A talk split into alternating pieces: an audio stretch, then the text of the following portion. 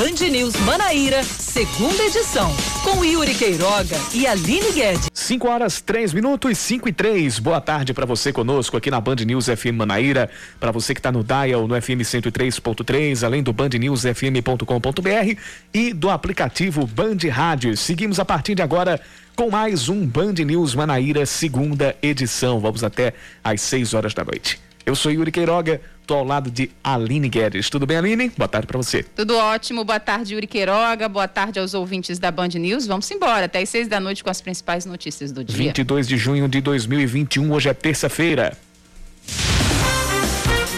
O Ministério Público da Paraíba vai investigar denúncias de aglomeração na transmissão ao vivo do cantor Wesley Safadão, que teve a participação de Juliette Freire e também de influenciadores digitais como Carlinhos Maia. A live aconteceu na Vila Forró, que costuma receber shows paralelos ao maior São João do mundo, lá em Lagoa Seca. O show aconteceu no último sábado, dia em que o Brasil atingiu a marca de 500 mil mortos pelo coronavírus. Registros feitos por quem estava no local mostram que algumas pessoas não estavam usando máscara e não cumprindo o distanciamento social. O ministro da Saúde, Marcelo Queiroga, deve vir a João Pessoa e participar de uma reunião com o prefeito Cícero Lucena ainda neste fim de semana. Segundo Cícero, serão apresentadas as atuais ações para agilizar a vacinação contra a Covid-19 e o projeto do complexo hospitalar especializado em doenças raras. Queiroga também deve se reunir neste sábado com o governador João Azevedo e com o secretário de Saúde do Estado, Geraldo Medeiros. Ainda está prevista uma visita à cidade de Souza, no Sertão, que pode ser um piloto para vacinação em massa na Paraíba. Deve chegar à Paraíba até sexta, ou devem chegar, as primeiras 27 mil doses da vacina da Janssen contra a Covid-19. O número sofreu uma redução pela metade, de acordo com o secretário estadual de Saúde, Geraldo Medeiros. Ele ainda prevê um aumento nas internações, principalmente nos primeiros 15 dias de julho, já que agora, muita gente, agora em junho, muita gente não está seguindo as normas de prevenção à risca. Os maiores focos de contágio, de acordo com Geraldo, são as festas dentro de casas, especialmente no interior, nos sítios e em zonas rurais. O secretário voltou a dizer que toda a população paraibana com mais de 18 anos deverá estar vacinada até o mês de outubro, mas ressaltou que ainda não é o momento de se descuidar. O Estado prevê que as aulas presenciais na rede pública sejam retomadas a partir do segundo semestre Inicialmente, o modelo adotado será o híbrido, ou seja, parte da turma assiste às aulas em sala e outra parte à distância. A expectativa se dá pela vacinação dos profissionais da educação, que, de acordo com o governo, está perto de ser concluída. Porém, a possibilidade de um novo estouro de casos e internações após as festas juninas ainda é um obstáculo. A UFPB fecha um acordo de cooperação com a Universidade Estatal de Belarus acusada de reprimir professores e alunos. Doze estudantes, sendo quatro da BSU, estão sendo julgados pela justiça local por participar de manifestações contra o presidente Alexander Lukashenko. Ainda de acordo com a Associação dos Estudantes de Belarus, outros sete alunos estão na cadeia por motivos políticos. 19 foram expulsos e 17 professores foram demitidos da universidade pelo mesmo motivo. Com validade de cinco anos, a parceria da UFPB, única instituição brasileira conveniada com a, com a Universidade Bielorrussa, prevê intercâmbio de alunos e pesquisadores, além de trabalhos e pesquisas conjuntas. A UNB, a Universidade de Brasília, que tinha uma parceria com esta universidade, rompeu o vínculo no ano passado. Daqui a pouco a gente vai falar mais sobre esse assunto aqui no Band News Manaíra, segunda edição. Sai a tabela detalhada dos confrontos das oitavas de final da segunda decisão do Brasileirão Feminino. O Botafogo volta a encarar o Ceará no mata-mata. As equipes foram as duas primeiras colocadas na chave 3 durante a fase de grupos e as Belas do Belo, que tiveram quatro vitórias, perderam a única partida justamente para o time cearense. O jogo de ida acontece neste domingo às quatro da tarde no Almeidão. Já a volta vai acontecer no outro sábado, dia 3 de julho, às três da tarde, no CT Cidade Vozão, em Taitinga, na região metropolitana de Fortaleza. Apenas as duas finalistas sobem para a elite do futebol feminino em 2022. 5 da tarde, 8 minutos, confirmando 5 e 8 horas de mais um Band News Manaíra, segunda edição. E você participa conosco. Manda sua mensagem para o nosso WhatsApp. 991 11 9207 991 11 9207.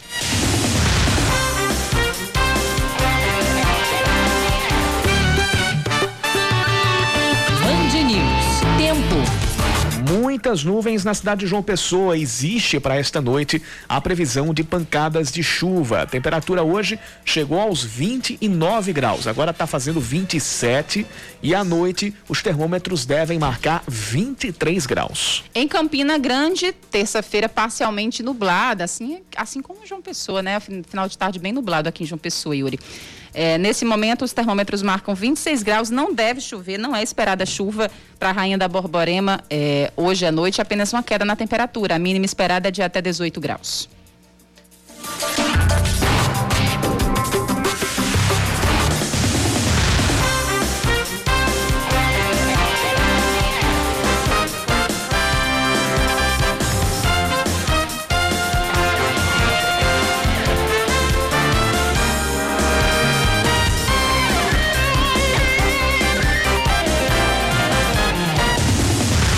Horas 10 minutos, a gente abre o segunda edição com as informações a respeito de um convênio firmado pela UFPB com a Universidade Estatal de Belarus.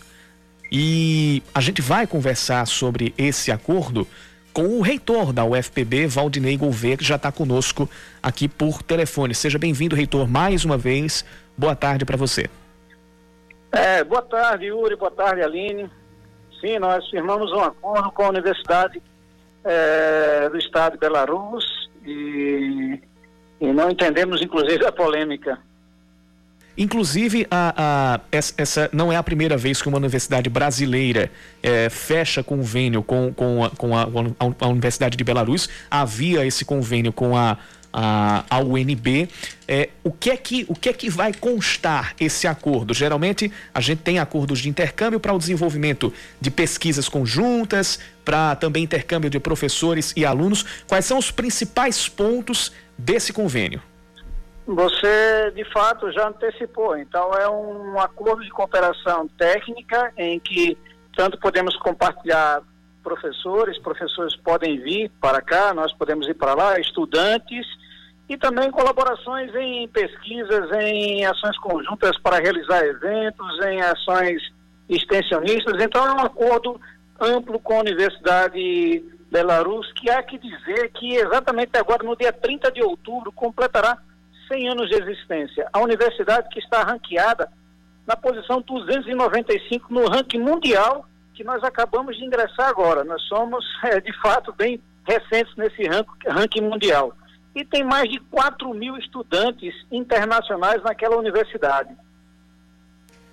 A respeito desse, desse convênio, você, você acabou de falar a, a, a, desse, desses principais pontos, em que áreas eles, uh, vocês devem atuar mais? É, nós não restringimos uma área, a possibilidade de compartilhamento de saberes, de ações em diferentes áreas das duas universidades.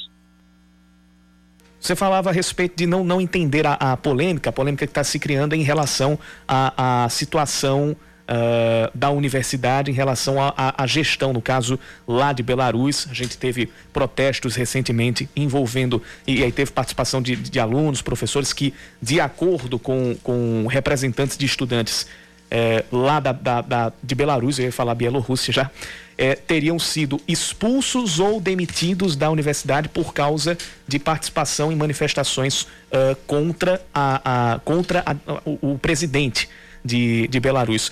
A, a UFPB e vocês que, que quando, quando tiveram construindo esse, esse acordo de cooperação, é, já tinham notícia sobre esses, esses casos lá em Belarus e se tinham uh, o que é que ou o que, que vocês ouviram da universidade, qual foi o que uh, a versão passada pela universidade em relação a isso. Veja, quando a gente faz um acordo com a universidade estrangeira, o nosso foco é saber o que nós podemos obter, o que a UFPB pode é, ter de engrandecimento a partir dessa colaboração. Então, estamos falando de uma universidade, como eu disse, centenária, que tem uma inserção importantíssima no cenário internacional, posição 295, quando nós estamos em 1.200 e alguma coisa, que tem inclusive um prêmio Nobel, que nós não temos nenhum no Brasil, não estou dizendo aqui que seja da UFPB, no Brasil. Então, o que nós focamos é isso, quais são as contribuições que a universidade pode ter, Universidade de Belarus, aqui na Universidade Federal da Paraíba. Em relação a questões políticas governamentais, é, nós não podemos interferir. Entendemos que o país está na ONU e se existe alguma determinação da ONU que se comunique ao governo brasileiro que fará a comunicação devida às universidades e a partir daí, se for o caso, as universidades estarão impedidas de firmarem convênios. Nesse momento, nós não fomos notificados de qualquer coisa e nós entendemos que é uma grande vantagem para a Universidade Federal da Paraíba, em termos de ensino, pesquisa e extensão, esse convênio com a Universidade eh, de Belarus. Reitor, em relação à segurança dos nossos estudantes, né?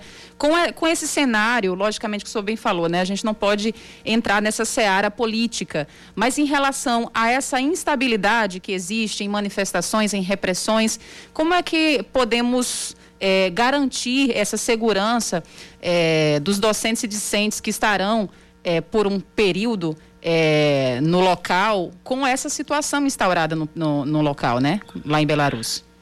Como podemos Perfeito, garantir a segurança?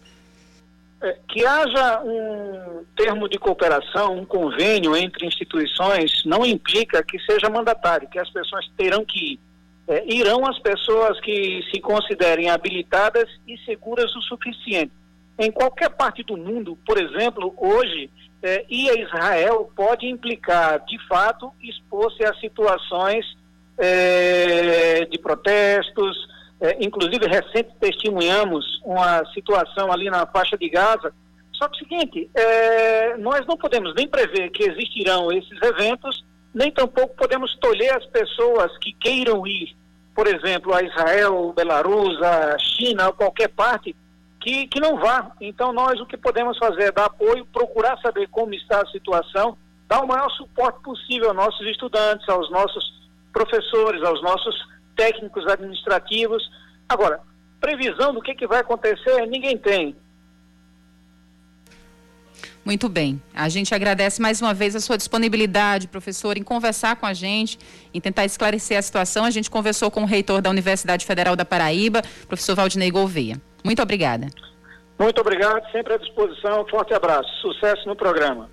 5 e 16 a gente vai continuar uh, acompanhando estas duas situações, claro, uh, esta do intercâmbio entre a UFPB e a Universidade Estatal de Belarus e a própria situação que se desenvolve lá em Belarus em relação à, à repressão contra não só contra estudantes e professores da universidade, mas contra manifestantes eh, que vão que vão protestar contra a, a, a ditadura de Alexander Lukashenko. Eles consideram a né? eleição fraudada, né, Yuri? É Desde o ano passado. E pedem a, a, a saída do, do ditador. Isso. Por isso que está instaurado todo esse clima instável. É... Extremamente instável. 5 e 16 a gente segue com o Band News Manaíra, segunda edição, até às 6 horas da noite. Agora a gente fala sobre a vacinação contra a Covid-19, que a Paraíba deve receber cerca de 27 mil novas doses, novas doses não, as primeiras 27 mil doses da vacina da Janssen contra a Covid-19 chegaram hoje aqui ao Brasil. Em entrevista à Band News FM Manaíra, o secretário estadual de saúde, Geraldo Medeiros, afirmou que a quantidade é metade do previsto inicialmente por causa de uma redução nos lot, no lote dos imunizantes que estão vindo dos Estados Unidos a remessa inicial para o país foi de um milhão e meio, então, como a Paraíba é 1,9% desse quantitativo, é mais ou menos aí 27 mil doses que a Paraíba estará recebendo, né? É, imediatamente nós distribuiremos com os 223. É uma vacina diferente das demais, porque é apenas uma dose. Ele adiantou ainda quais serão os grupos vacinados com as doses da Janssen.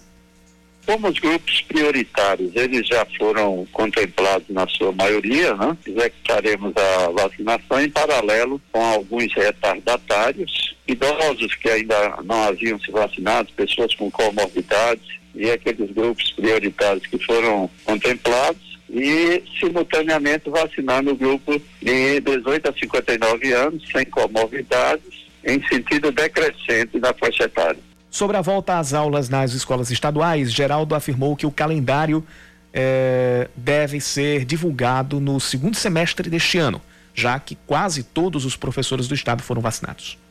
Secretaria Estadual de Saúde e a Secretaria Estadual de Educação, o governo estadual como um todo, não tem trabalhado ao longo desses meses no sentido de propiciar os próximos é, dois, três meses o reinício das aulas em sistema híbrido. É esse o objetivo do governo do estado, das escolas estaduais. No entanto, as aglomerações no período junino podem representar um empecilho para o retorno das atividades. A pasta prevê um aumento de casos e mortes na primeira, na primeira quinzena de julho, como reflexo das aglomerações nas festas juninas. São 5 e 19 e a gente volta já.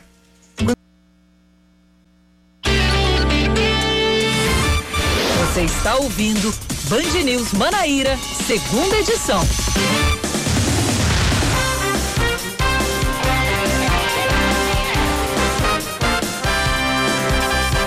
Tarde, 20 minutos nos pregos. Estamos de volta aqui em João Pessoa, na Band News Manaíra, segunda edição. O PSB vai entrar na justiça para derrubar a medida provisória que abre caminho para a privatização da Eletrobras.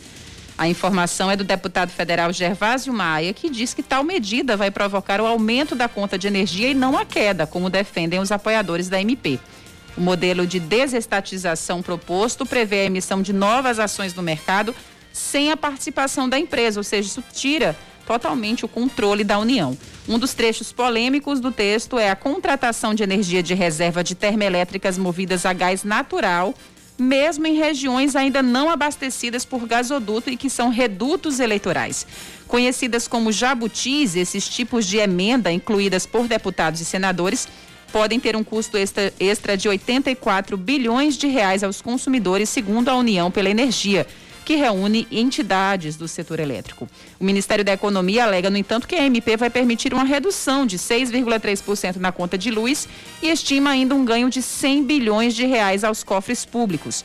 O texto foi aprovado por 258 votos a 136 na Câmara dos Deputados e agora segue para sanção ou veto do presidente Jair Bolsonaro. Eu espero que muitos de nós não tomemos noção disso aqui depois que houver duas coisas: impacto negativo nas contas, na, no, no preço final ao consumidor, e uma possível, espero que não aconteça, mas uma possível precarização de gestão, mesmo com aquilo que alguns acham que é o, o, o passe de mágica para qualquer coisa que envolva o setor público. Ah, quer melhorar? Privatiza. É, isso apenas por isso, sem aqueles critérios que a gente colocou. Para privatizar é preciso seguir, é preciso saber se aquilo dá só dá déficit à União, dá déficit à União, se uh, se quem vai entrar no processo está devidamente capacitado para continuar gerindo, gerindo um serviço que seja gerido pela, pelo poder público, seja gerido pela iniciativa privada, vai continuar sendo um serviço público, vai continuar sendo uma prestação de serviço pública que vai afetar a todos, sem exceção. É essa consciência que precisa ser tomada. Sem isso, a gente vai ver uma horda de jabutis, como a gente como se costuma dizer em Brasília, né? E todos por mão de gente, não por enchente. Quase 1.100 idosos estão na fila de espera por uma vaga em um dos cinco abrigos ou instituições de longa permanência em João Pessoa. Segundo o Ministério Público, os locais abrigam atualmente 267 pessoas. A promotora Sônia Maia, que atua diretamente com demandas relacionadas ao direito do idoso, afirma que um dos maiores problemas é não haver nenhum abrigo público na capital. As instituições em funcionamento são o Lar da Providência, a ASPAN, o Abrigo Nosso Lar, a Casa da Divina Misericórdia e a Vila Vicentina. Começa nesta madrugada a Operação São João 2021 da Polícia Rodoviária Federal. A ação será mantida mesmo com os decretos das prefeituras e do governo do estado proibindo a realização de festas juninas e cancelando o feriado dos dias 23 e 24. A ação de fiscalização e conscientização prevê um aumento na circulação amanhã, quinta e domingo. Em 2020, como a primeira onda da pandemia da Covid-19 estava no auge e havia baixa circulação de veículos, de fato havia, né? A operação não foi realizada. A quinta edição do Festival do Milho começou hoje na Central de Comercialização da Agricultura Familiar, a SECAF do José Américo. Até quinta, quem quiser comprar a mão de milho, que equivale a 52, 52 espigas, pode encontrá-la com preços a partir de 20 reais. Durante os três dias de festival, também são servidos pratos típicos e o local recebe apresentações musicais sempre a partir das nove e meia da manhã. Amanhã, as apresentações ficam por conta de Ramon Schneider, Forró Ficado, Trio Fuá e a quadrilha Sorrisos. Saem os confrontos das oitavas de final da Copa do Brasil e um dos jogos será entre dois nordestinos, Fortaleza e CRB. O ABC de Natal será o adversário do Flamengo e a Juazeirense vai enfrentar o Santos.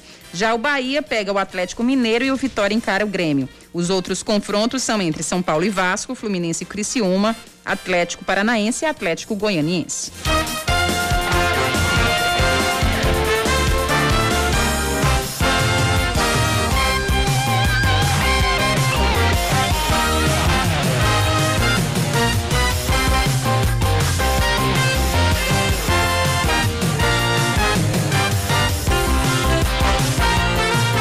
Apesar do feriado ter sido cancelado, a Polícia Rodoviária Federal realiza a partir da meia-noite desta terça ou zero hora desta quarta, como queira, a Operação São João 2021. Quem vai falar como é que vai funcionar esse reforço de fiscalização aqui nas rodovias federais da Paraíba é a superintendente substituta da Polícia Rodoviária Federal aqui no estado, Keila Melo, que já está conosco aqui por telefone. Seja bem-vinda, Keila Melo, seja bem-vinda ao Band News Manaíra, segunda edição. Já começo lhe perguntando: a gente não vai ter, pelo menos oficialmente, e a gente espera que não tenha, a, as festas juninas. Isso por força de, de decreto. Mas há expectativa de, de aumento na circulação, de muito tráfego entre entre João Pessoa e Campina Grande, ou vocês esperam que o maior tráfego seja ali de Campina Grande para dentro, de Campina Grande mais para o sertão do estado? Onde é que a gente pode ter eh, que despertar mais atenção em relação à circulação de, de, de carros nesse período? Boa tarde, Keila. Boa tarde, boa tarde a todos os ouvintes. É, apesar de não termos aí as grandes festas né, tradicionais do período, é, nós estamos muito preocupados, sim, com o aumento é, no fluxo de veículos durante esse feriado, né, a que pese não teremos de fato um feriado institucionalizado, mas nós temos várias informações de redes hoteleiras de cidades próximas a João Pessoa, próximas a Campina Grande, é, que estão com é, muita ocupação e isso significa muita movimentação nas nossas rodovias. Então, por conta disso, nós estamos reforçando sim o nosso policiamento durante, a partir de amanhã até o domingo, é, para evitar acidentes de trânsito, para estar tá intensificando também as ações de combate ao crime. Acreditamos num fluxo muito intenso amanhã e na quinta-feira saindo de João Pessoa, com destino a Bananeiras, Areia, própria Campina Grande e municípios próximos, bem como o Sertão. Então, a, a que pese não haverão as festas, mas haverão é, encontros familiares, e isso nos preocupa principalmente relacionado à combinação entre um feriado como esse e a ingestão de bebidas alcoólicas associado à condução de veículos automotores, que tem causado aí a morte de tantas pessoas nas nossas rodovias federais eh, nos últimos anos. Inclusive, essa foi a principal causa, né, Keila, de mortes em acidentes de trânsito nas rodovias aqui da Paraíba no ano passado, não é isso? Exatamente. Então é um número muito alarmante, né? É, nós tínhamos antes outras causas associadas é, é, como principal causa contribuinte para os acidentes graves com óbitos nas rodovias, mas ano passado, apesar do fechamento de bares durante um grande período, apesar de não estar tendo oficialmente festas, nós estamos vendo sim a bebida alcoólica como a principal causa de acidentes a, associada à, direção de veículos automotores. Isso é preocupante demais. A, a, a população, é, por conta da pandemia, acreditou que a Polícia Rodoviária Federal não está realizando o teste de etilômetros com o uso dos equipamentos necessários, mas nós estamos sim, reforçamos isso para a população, estamos trabalhando, fazendo a valer a lei seca, Vamos fiscalizar durante esse feriadão de forma intensiva essa prática para tá, tentar reduzir essa prática que não pode ser aceitável como algo comum, não pode ser aceitável como algo tolerável, já que se trata de um crime, assim como outro crime qualquer. Então, dirigir embriagado é um crime como um furtar, como um homicídio, já que muitas vezes, inclusive, geram-se óbitos em decorrências desse tipo de comportamento. Verdade, Keila, bem pontuado. Eu queria que você aproveitasse também o espaço para fazer um alerta aos motoristas sobre alguns trechos que estão em obras ou alguns trechos em que haverá é, restrição de circulação. Existem esses casos nesses dias, nesses próximos dias? Então, nós teremos restrição de circulação de veículos de carga, é, algumas combinações específicas de veículos de carga, veículos com cargas excedentes, é, é, veículos articulados, né, é, em trechos de pista simples na Paraíba, em Pernambuco, no Rio Grande do Norte e na Bahia.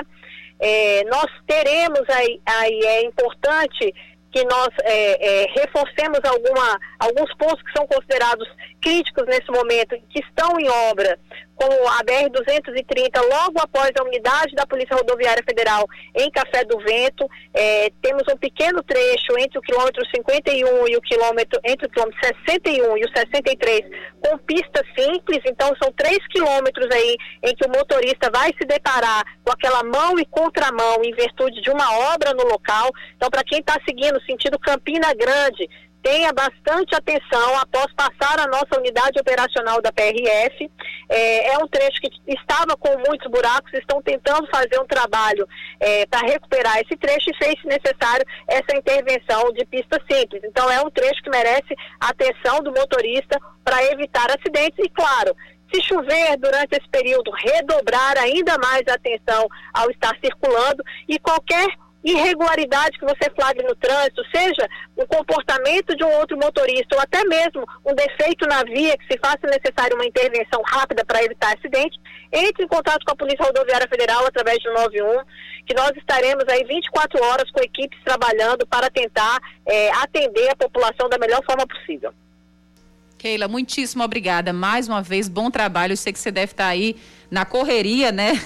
Enquanto é um tempo de descanso, talvez para muitas pessoas, para vocês, é de trabalho redobrado. Grande abraço, muito obrigada. A gente conversou com Keila Mello, superintendente substituta da PRF aqui, na, aqui no estado. Um abraço a todos e contem com a Polícia Rodoviária Federal. Nós estamos trabalhando para garantir que você faça sua viagem segura e, sobretudo, que volte para casa com segurança. Obrigado, Keila. Agora são 5 da tarde, 32 minutos. Tem participação aqui pelo nosso WhatsApp, 991 11 9207, ouvinte Antônio Muniz. Tá dizendo o seguinte: queria agradecer a Enlur porque terminaram a capina, a, a, o trabalho de capinação ali das, das Três Lagoas. Das três né? lagoas.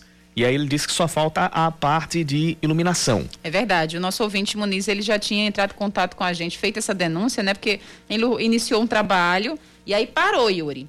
E, mas aí, graças, que bom, né? Ele terminaram de capinar. Terminaram de, de, fazer esse trabalho de varrição, capinagem, limpeza do local, mas também ainda aguardando o retorno da CEINFRA. A gente já trouxe aqui várias vezes a participação do nosso ouvinte Muniz, a denúncia. A gente entrou em contato, a Samara Gonçalves, nossa produtora, é, diretora de jornalismo, entrou em contato com a CEINFRA, é, passamos esse caso, mas segundo o Muniz ainda está ainda está sendo, essa denúncia, é, né? A gente teve a capinagem terminando, mas não houve a iluminação ainda. Não, isso. E, e, a, e não é somente não é somente aquele trecho do, do, do, viaduto das Três Lagoas que tem alguns problemas de iluminação. Às vezes, quem passa ali pela BR-101, é, entre o viaduto de Várzea Nova e a chegada ali à Polícia Rodoviária Federal ali em Bahia, às vezes tem um problema também em relação à iluminação naquele trecho.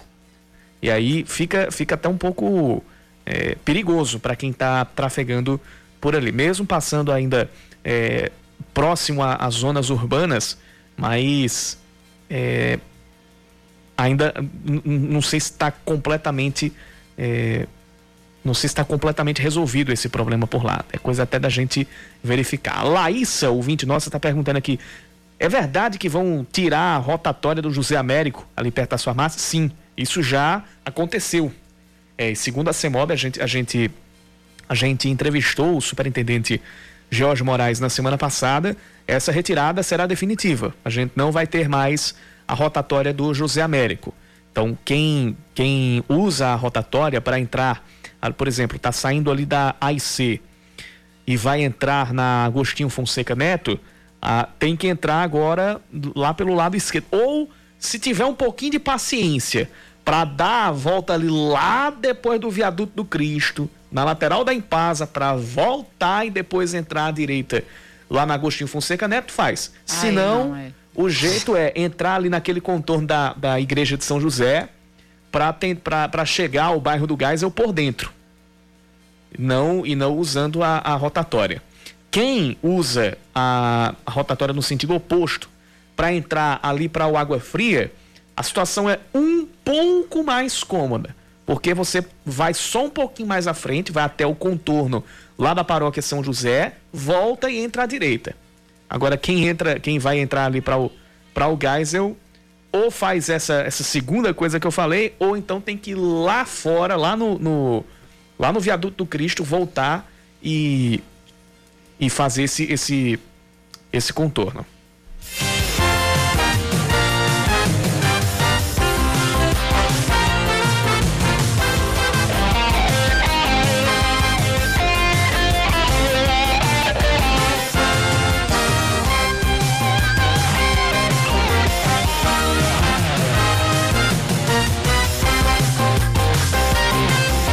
De João Pessoa registrar um aumento de 7% no número de viagens neste São João, o número ainda inferior se comparado com os últimos dois anos. A afirmação é do gerente do terminal rodoviário da capital, Reinaldo Brasil.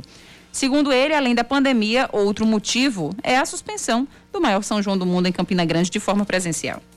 Se comparado com o ano passado, haverá um aumento de 7% no número de embarques e desembarques. Mas se formos um pouquinho mais para trás e compararmos com o São João de 2019, que foi o São João que antecedeu o início da pandemia, haverá uma redução de 45% nesse número de embarques e desembarques. Basicamente é só devido à pandemia, porque em 2019 aconteceu um São João normal, né, vamos assim falar. Então 2020 e 2021 está sofrendo diretamente o impacto da pandemia nessa questão, além de tudo mais, todas as festas desde 2020 foram canceladas, né? Podemos citar o exemplo de Campina Grande, que desde 2020 que não tem o São João tradicional. De acordo com o Reinaldo, entre os dias 23 e 24 estão previsto, previstos 40 mil embarques e desembarques e os destinos são para estados vizinhos ou para outras cidades do interior da Paraíba, além de Campina Grande. Para fora do estado, nós podemos citar as capitais vizinhas, que é Recife e Natal. Mas internamente, ainda temos uma viagem muito forte para Patos, Souza, Cajazeiras e como você citou também, Campina Grande. Podemos citar também esse mesmo percentual, de 40% a 50%, tendo uma média de 45% de redução. Reinaldo destacou algumas ações preventivas contra o coronavírus e alertou os usuários do terminal a comprarem passagens pela internet para evitar aglomerações. Quase 100% das empresas já disponibilizam esse meio, porque você só vem ao terminal realmente no momento do embarque, né, um, pouco tempo antes. E assim também a exigência né, da utilização da máscara. Vários pontos de álcool foram reforçados para disponibilizar ao usuário. É, foram reforçadas também as demarcações das filas para que o usuário fique sempre com uma distância segura no momento que estiver comprando a sua passagem.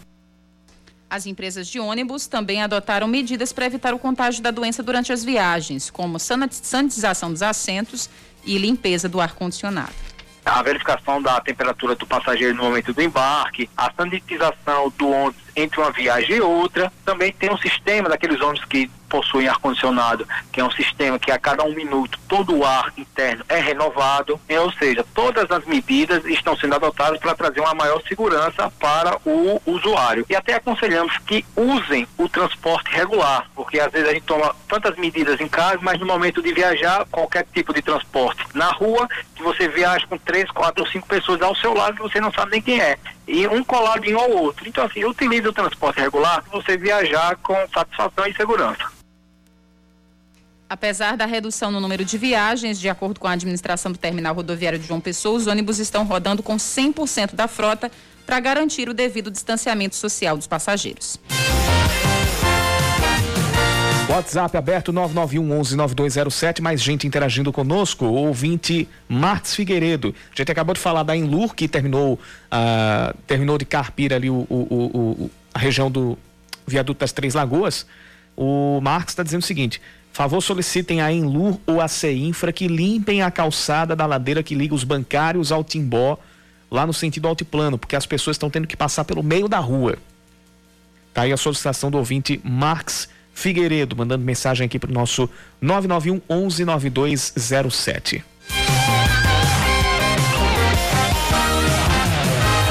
Como a gente está dizendo desde a semana passada, desde quando foi assinado o decreto do governo do estado, também da prefeitura de João Pessoa, uh, o feriado de São João foi cancelado para conter a contaminação pela Covid-19 e por isso a grande maioria dos serviços vai funcionar normalmente.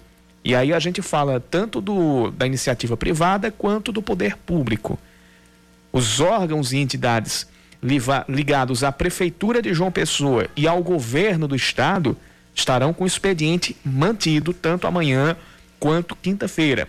Comércio também abre normalmente, a frota de ônibus vai também circular com o mesmo, uh, o, me, o mesmo efetivo, a mesma frota da semana, não aquela frota de fim de semana ou feriado.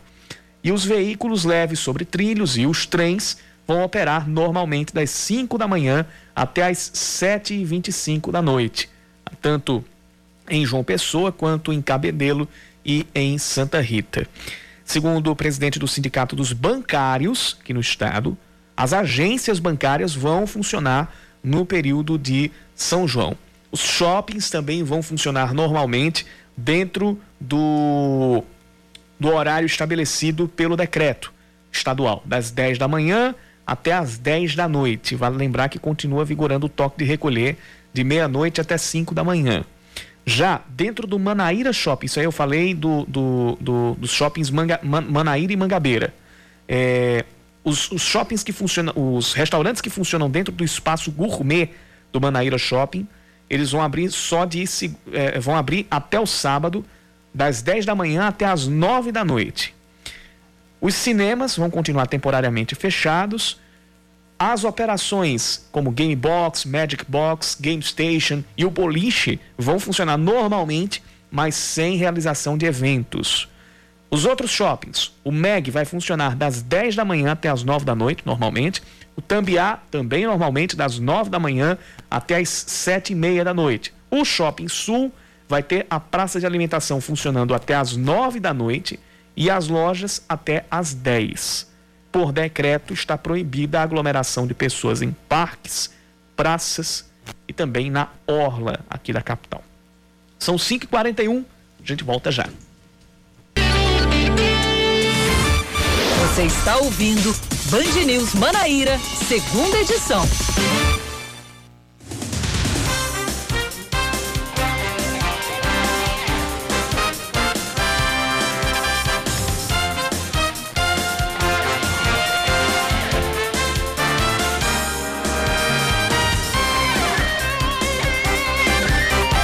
5 horas 44 minutos. Seguimos aqui com o último dos noticiários no Band News Manaíra, segunda edição desta terça-feira. O cronograma de vacinação contra a Covid-19 em João Pessoa será o mesmo executado hoje, ou seja, somente com a aplicação das segundas doses. Isso o cronograma válido para amanhã.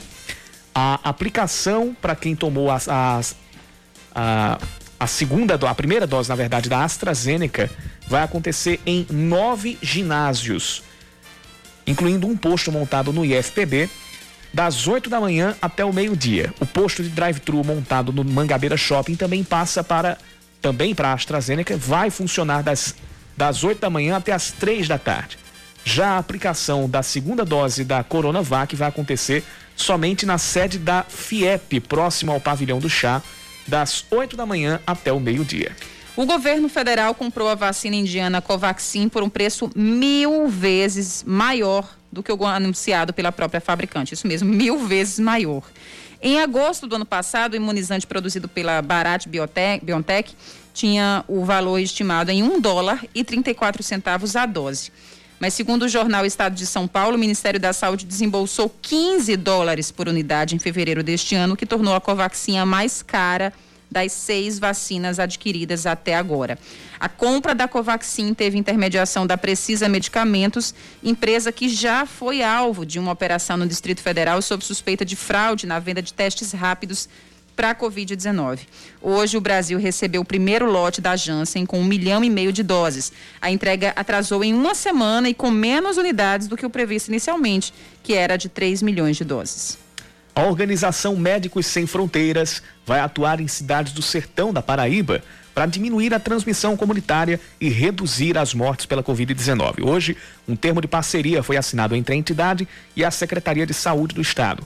De acordo com o secretário executivo da pasta, Daniel Beltrame, a primeira ação será a ampliação da capacidade de testagem da população.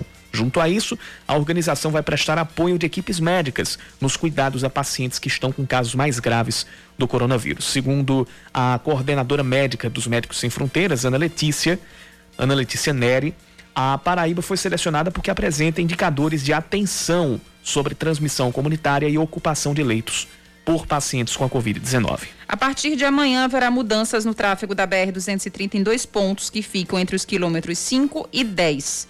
Segundo o Departamento Nacional de Infraestrutura em Transportes, o DENIT, no sentido João Pessoa, haverá um desvio para a pista lateral entre os quilômetros 5 e 8. O serviço é de relocação das barreiras em concreto armado e vai durar três meses, ou seja, essa mudança vai perdurar por um tempo. Já no sentido Cabedelo, a rodovia será interditada entre os quilômetros 10 e 8 para a instalação de um bueiro. Com isso, será necessário usar as ruas Clóvis de Holanda Calado, Oceano Atlântico e a Rua Mar Vermelho. Ou seja, vai ser necessário desviar ali por dentro de Intermares mesmo.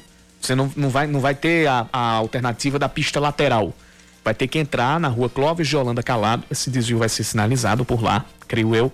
E aí vai pela Clóvis de Holanda Calado. Tem essa rua ela termina uma quadra antes da praia. Aí você entra à esquerda, depois à direita e aí entra já na beira-mar de Intermares, que é a Avenida Oceano Atlântico, e segue até a Avenida Mar Vermelho, que é aquela, aquela avenida duplicada em Intermares que sai da praia e leva à BR-230.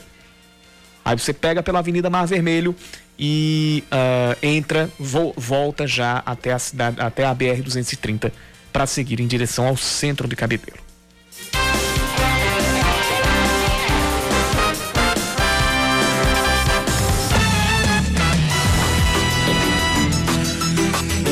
Aplicativo Monitora Jampa está indisponível, de acordo com a CEMOB, porque houve um problema com a internet, mas a superintendência já disse que técnicos da CEMOB já identificaram a causa e estão resolvendo o problema. Inclusive, por isso, a gente não está, no momento, com as imagens das, das câmeras de monitoramento da CEMOB. Mas já dá para dizer, inclusive já vou soltar aqui a vinhetinha. Seu caminho. Dá para dizer que a avenida, que a principal do Geisel está com trânsito pesado no sentido bairro a partir da lateral da central de polícia é, até pelo menos a entrada ali do, do João Paulo II e do Funcionários 2. A rotatória do Caique está com um trânsito muito complicado em todos os acessos, lá na Avenida José Taveira e também para quem está vindo. José Taveira não, Avenida Hilton Souto Maior e para quem está vindo também da Mangabeira, da Mangabeira por dentro. Agora sim, a gente fala da Josefa Taveira, que está com trânsito mais intenso lá no sentido bairro, a partir das proximidades do Banco do Brasil. Saindo de lá, a gente vai para Pedro II. Depois da Avenida Rui Barbosa, tem trânsito fluindo bem. Até lá tem retenção. E a Avenida Tancredo Neves está com trânsito bom nos dois sentidos em toda a sua extensão. São as informações que chegam agora da CEMOB.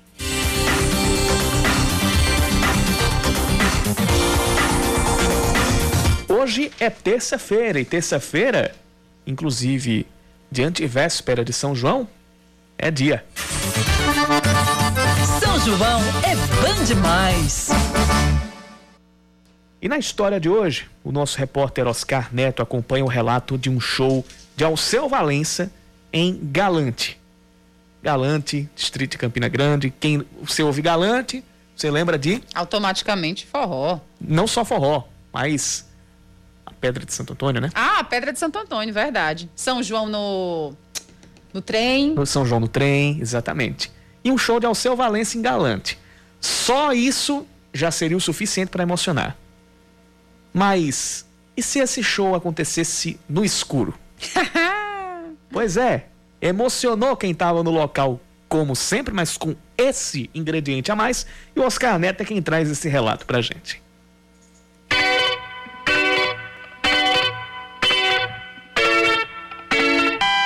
Os shows do cantor Alceu Valença são sempre muito emocionantes, mas em um desses que aconteceu em 2019 no São João de Galante, lá em Campina Grande, ficou marcado para sempre, não apenas por ser o último antes da pandemia. O jornalista Alisson Bernardo, que trabalhava no evento, ele nos conta que por algum motivo o cantor pernambucano se atrasou para um show que deveria se encerrar às 5 da tarde. E como o local não estava preparado para shows noturnos, a preocupação tomou conta da organização do evento. A banda dele foi numa van, chegou na hora que deveria chegar, mas ele estava vindo, acho que de Caruaru, num carro e com o produtor. E simplesmente lá na zona rural de Galante não pega celular, não pega nada. Então a gente ficou totalmente sem saber o que, é que estava acontecendo se ele estava perto, se ele ia demorar muito. E o público começou a pedir ao seu, pedir ao seu. E era uma festa que era open bar. Aí o dono da festa subiu no palco e falou: Ó, oh, gente, tá faltando bebida?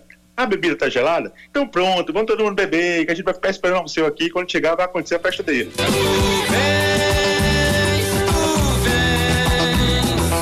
Ah, mas quando Alceu chegou, mesmo com o ambiente escuro por causa da chegada da noite, a história foi outra. Era o breu total lá no meio da galera e a única iluminação que tinha era aquela do palco. Então era aquele lance colorido, o povo cantando, o povo alcoolizado também, né? Porque era uma festa com bebida à vontade. Então depois de esperar tanto, a galera também ficou compensando na bebida e no fim das contas foi, foi incrível, foi incrível demais. Porque foi algo que eu sei que nunca vai se repetir.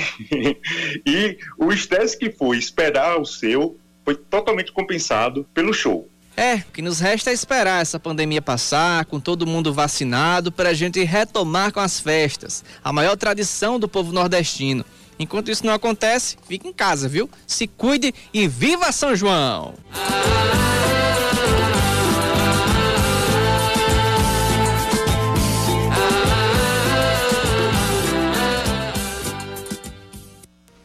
Relembrar é viver aqui na Band News FM e você pode relembrar o São João que mais marcou a sua vida participando do TBT do Balancê.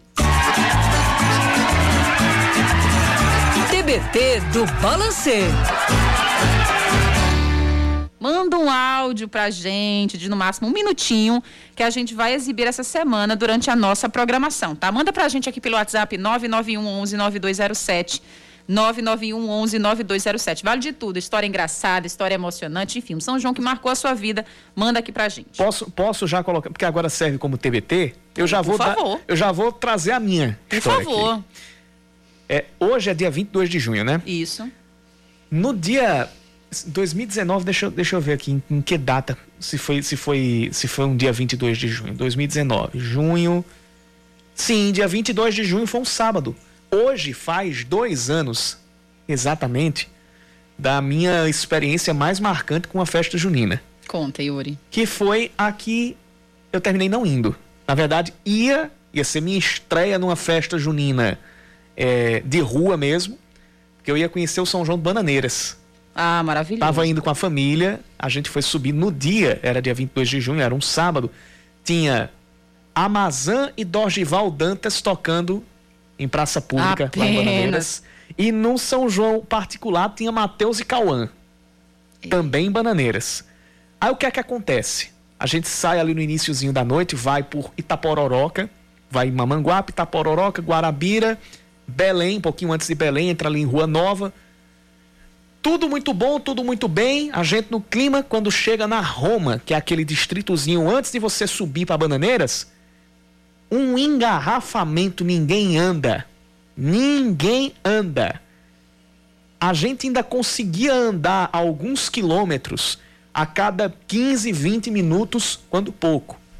Mas faltando uns 5 quilômetros para entrar em Bananeiras, a gente entrou num engarrafamento que, tipo, passou quase uma hora preso nele, sem andar um metro para frente, um metro para trás.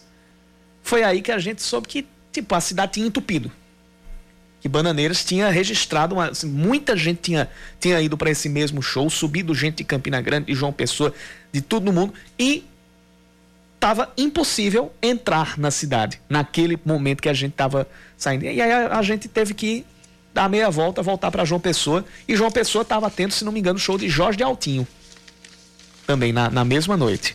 Ou seja, foi um São João no carro. Mas ficou a história. Ficou pra a história. contar. Exatamente. Então não foi de todo ruim, não. Hoje tá. E, e, foi no dia 22 de junho, era um sábado. Hoje está completando exatos dois anos. Olha aí. Dessa. Dessa aventura. Epopeia. Epopeia junina. junina. Você pode fazer o mesmo. Mande sua mensagem aqui para o nosso WhatsApp: 991 11 9207. 991 11 9207. 556. Vamos conversar um pouquinho sobre esporte?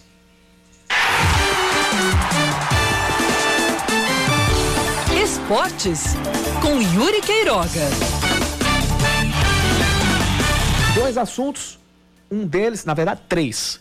Um foi a divulgação da tabela detalhada das oitavas de final do Brasileirão Feminino da Série A2.